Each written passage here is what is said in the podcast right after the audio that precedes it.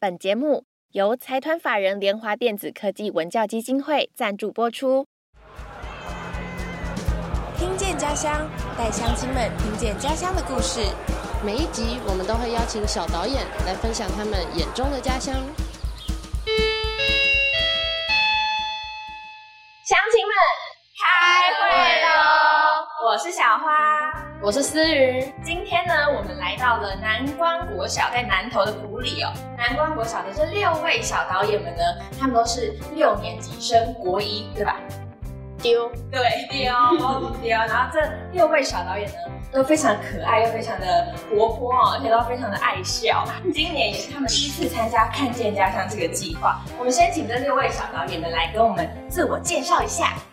我是朱巧轩，我是白云画，我是陈柏成，我是张宇浩，我是傅玉书，我是钟俊彦。一般人对湖里的印象可能就是像湖里水啊，或者是湖里的香菇。可是，呃，你们今年拍的主题好像不是水，不是香菇哎。可以请云画跟小学先跟我们介绍一下你们家乡还有什么特色是我们不知道的吗？湖里还有茭白笋跟绍兴酒跟百香果。哦，对对对，我我们刚刚其实开车来途中看到超级多百香果跟那个茭白笋的招牌，而且你们今年的主题就是茭白笋，对不对？那为什么会选茭白笋这个主题呀？或者是说，你们可不可以跟大家介绍一下你们影片的主题是什么？我们影片会拍阿公他在种植茭白笋的那个过程啊，还有一些普里的空拍跟茭白笋水源来源。还有那个阿妈在做料理的时候的情形。那为什么是茭白笋？湖里还有很多其他的东西啊。他们有讲到还有什么绍兴酒、百香果啊？为什么会选茭白笋这个主题？一开始就是这个主题吗？还是有换过？就是一开始的时候，我们就是决定是甘蔗和茭白笋一起当做主题，因为我们发现就是普里比较早期的时候，大家是在种甘蔗。但是后来田地就慢慢改成种茭白笋啊，我们对农业这块不是太理解，然后我们就想要去拍摄调查看看。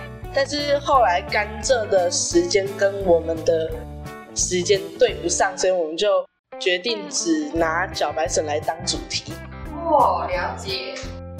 那你们去拍茭白笋，听说是蛮多次。你看，每次有重大的田里面的事件，你是不是都有去拍？那你们拍了什么？然后采访了哪些人？可以跟大家分享一下。我们采访了我的阿公跟阿妈，然后我们有拍一些阿公在田里工作的，还有阿妈在料理茭白笋的表情跟炸茭白笋的成。哦，有哎，我有看到他们炸茭白笋的，我超想吃的。我有看到那个照片，看起来超好吃，很好吃吗？你们去拍的时候有有吃到？有有有吃到？哎呦，有有吃到有吃到？有啦，有啦，很很好，很多次啊，真的很多次。他是谁谁谁？三次了，三次。因为前面两次都拍不好，哎，第一次好像没拍，然后第二次拍的时候就少了特写，然后第三次就。就是去补拍那一些比较，你们说看起来比较好吃的那些画面，我第三次去拍。我看到的是他们后面，就是拍过很多次，就是云画阿妈已经帮他们扎过很多次小孩子，是云画阿妈自己扎的。对，然后有的时候我们也会帮。那你们在拍摄的时候有没有遇到什么好玩的事情？可不可以跟大家分享一下？有啊，就是 那个时候我们就拍完嘛，然后我们走上来之后，发现旁边有一棵辣椒树，然后地上掉了一根辣椒，所以我们就把它捡起来，然后发现它尾端有那个烂掉，所以我们就把它折掉之后。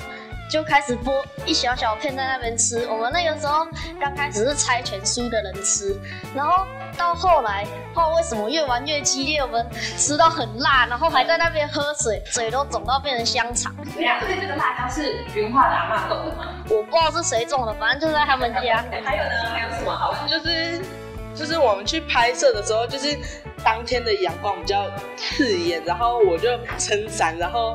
走那个小径的时候，发就是看起来像是平地有草，然后结果撑伞的时候，对，然后结果走一走，直接滑下去田里面。你脚踏到田里面，对，然后白色球鞋直接全部沾到你。你是走路的时候没有看到，然后不小心踩进去。对，好，我觉得这个其实还蛮好，就是他们是把这这个事情归类在好玩的事情，不是归类在悲剧之类的。还有一个好玩的故事，分享一下。就是我们在拍完脚白笋田的时候，我们就去他们阿公阿妈家后面的小水沟玩，然后我们就把旁边的大石头拿去当做水坝，把水挡住，结果下游的水变得很少，然后上游积到对，直接暴涨，该该玩的东西我们都玩。我城是不是还有故事要分享？对吧？你们的媒体老师钟宇导演，就是因为钟宇导演有一次我们出去拍摄的时候啊，他的帽子掉进去田里面，嗯，然后我为了帮他捡，所以我整个人爬进去田里面之后，我站起来，我不知道旁边，我忘记旁边是水沟，所以我就一只脚要去踩地面的时候，不小心踩到水沟里面，所以导致我两只手然后撑在水沟旁边两个道路这样子撑着。然后撑到有人注意到我，对。采访到这边，先休息一下。接下来是 Vito 的 Podcast 小教室。各位同学们好，我是 Vito 大叔。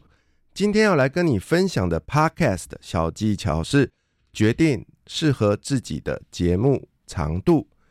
每位同学啊，刚开始在做节目的时候，一定会问 V 头大叔一个问题：嘿，我到底要录多久的 Podcast 节目呢？因为啊，有的节目啊，其实只有两分钟、三分钟；有的节目是十几分钟，哇，最长的节目还有超过一个小时的呢。所以呢，这一集呢，我们就来聊聊看，怎么样来决定自己的 Podcast 节目长度，好吗？根据统计的结果啊，Podcast 的平均单集的长度是二十七分钟，二十七分钟哦。而在三十分钟之内的节目呢，占了六十二趴。那其中呢，十一分钟到三十分钟的节目占了四十趴。那低于十分钟的节目呢，也占了二十二趴哦。所以呢，根据统计的结果来说，大家不要担心这个节目的长度到底是多长。你需要想的事情是，我到底能够讲多久？简单的说，如果你今天是只有一个人主持的话，哇，那你就真的要很厉害哦哦，因为你要从头到尾撑到尾。但是如果你今天是用一个共同主持，越多人主持的话，因为你们在聊天嘛，所以呢，你们的时间呢，诶，如果聊得很开心的话，就可以拉得很长哦。但是相对的，如果你的这个节目呢是比较属于知识型、学习型、分享型的节目的话，那你这个节目啊，就得先事前做好功课。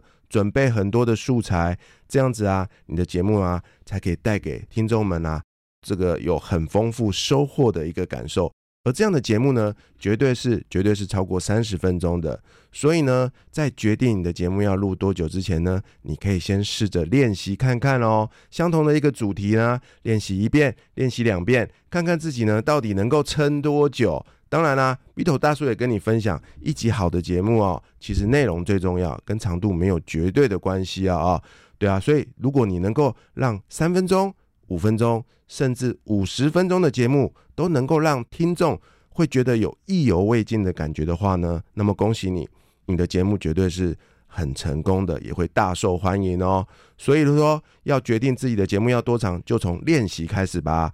好，废话不多说，我们开始试试看。录制自己的第一集节目吗？祝你们顺利。以上，这就是这一周 V 头大叔替大家准备的 Podcast 小教室。我们下周见喽，拜拜。那我们继续开会吧。你们刚刚分享这么多好玩的事情，你们在拍摄的时候应该也有遇到一些比较困难的事情。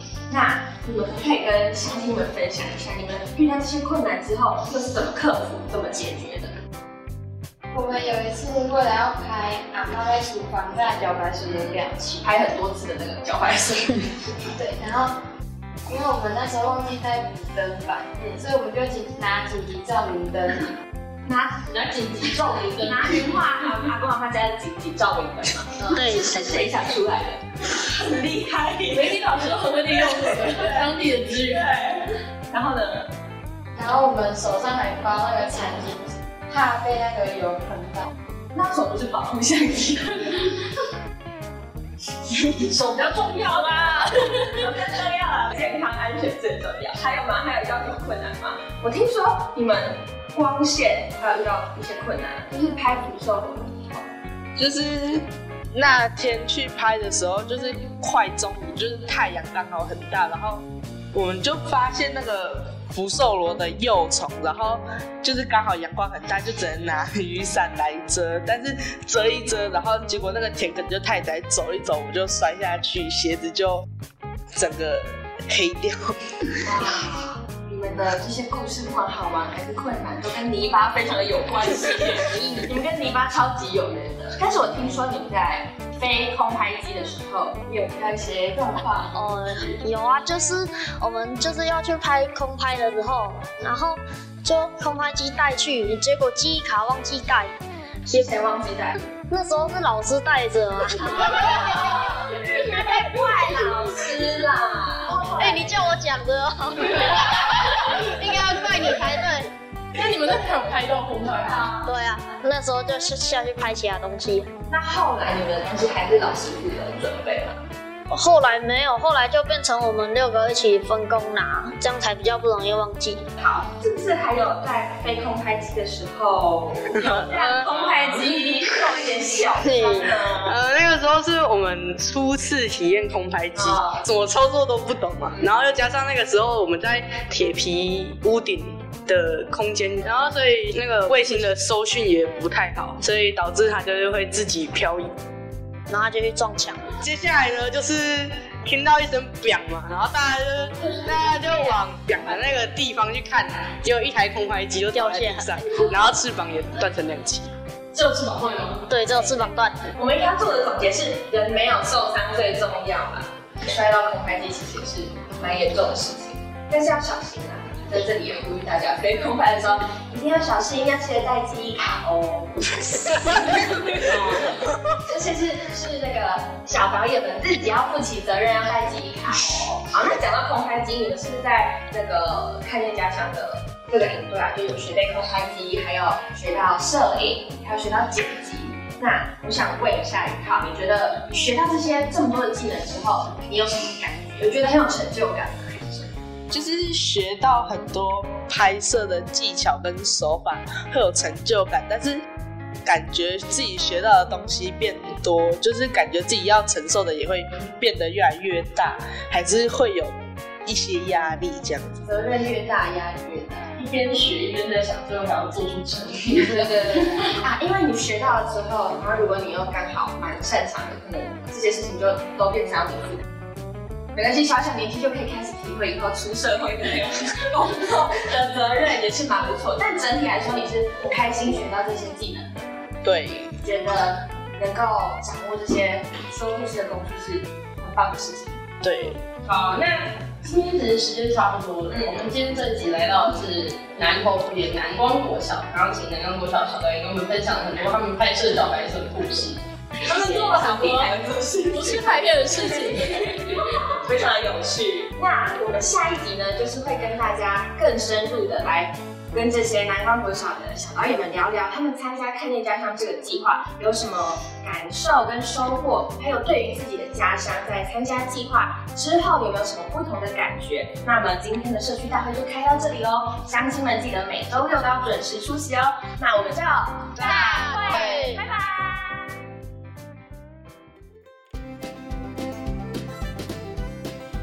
说我的家乡。今天说我的家乡，我们邀请到和顺国小的小马老师来跟我们分享他的家乡故事。小马老师的家乡在高雄，欢迎小马老师。其实我本身是高雄人，来了台南来工作。其实我自己也觉得说，哎、我好像义工一样。那但是其实高雄，我在高雄生活了二十几年。之前大学是读中山，所以二十几年全部都在高雄。但这个一直在读书，对高雄其实不是那么的认识，因为就是上课然后回家，上课回家，要不然就是补习班就回家。嗯，好，那但是到了大学，我觉得哎，整个视野不一样了。到了西子湾，看到了依山傍海的美景，而且哎，原来高雄跟我想象的不一样。另外一个，我自己会觉得说，到了大学暑假有去前镇加工区工作，然后觉得哎。在那边站了一天，站个八个小时那种打工经历，就觉得说，哦，劳工超辛苦的，对。然后也看到了很多工业区里面的景象，对。这也是为什么我会对于这个义工的课程会很有兴趣，哦，因为来了台南工作，然后以前在加工区工作，那但是我觉得对于高雄最大的印象，其实大家都知道是爱河，那以前是又臭又脏，但是现在前几天我带我老婆回高雄。去看到那个夜景，整个爱河的风景就完全焕然一新。尤其是现在最夯的文创那七个小动物，超可爱的。对，然后我就一个点一个点用走的去拍，所以我们那天走了三四个小时。哇，有没有重新当回那个作业员站八个小时？对 对对对对，那心境完全不一样，就觉得说现在是高雄是悠闲的，是惬意的，是在生活，是浪漫享受的这样子。对，然后拍起来的照片就是。呃，因为有看见家乡的学习嘛，然后就是拍完的那个港口的照片，然后把特写放中间，那个就整个是哇，就可以放在脸书的封面，可以做成明信片的那种。对，真的真的，我等下分享给你们看。今天很谢谢小马老师的分享，跟我们分享他的家乡高雄的故事，谢谢小马老师。不想错过任何社区消息的乡亲。可以从资讯栏连接前往追踪台湾看见家乡协会的脸书、IG 跟 YouTube 频道，也欢迎乡亲们用家乡故事灌爆说我的家乡信箱，还要记得每周六准时出席社区大会哦。我是小花，我是思云，我们下次见。